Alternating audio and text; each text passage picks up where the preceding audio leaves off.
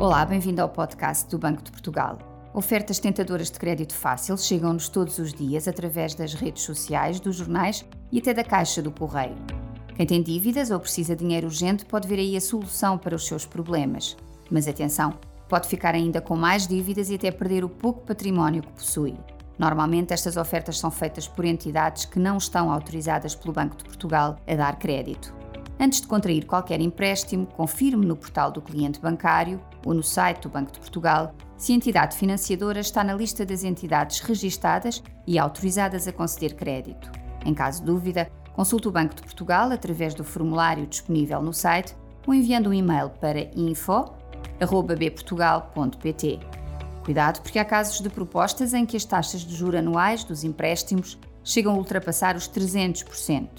Nas situações em que os créditos exigem a emissão de cheques pré-datados, o resultado normalmente acaba por ser o levantamento de todos os cheques em conjunto, ficando o devedor com mais dívidas ao banco. Outro risco é perder o pouco património que lhe resta, como a casa ou o carro, que são exigidos como garantia. Quando o devedor falha uma prestação, acaba quase sempre por perder estes bens, que além disso são avaliados a um preço muito inferior ao valor de mercado.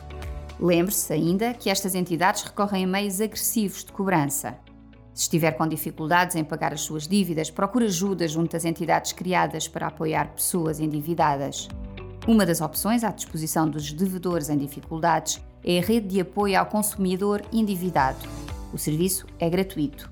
Esta rede tem como missão informar, aconselhar e acompanhar clientes bancários em risco de falharem o pagamento das suas dívidas ou que já têm prestações em atraso. Se o banco já tiver iniciado um processo judicial para recuperar os valores em dívida, há também entidades que o ajudam a elaborar um plano de pagamentos através de negociação, conciliação ou mediação. Encontre mais informação em bportugal.pt e acompanhe-nos no Twitter, LinkedIn e Instagram.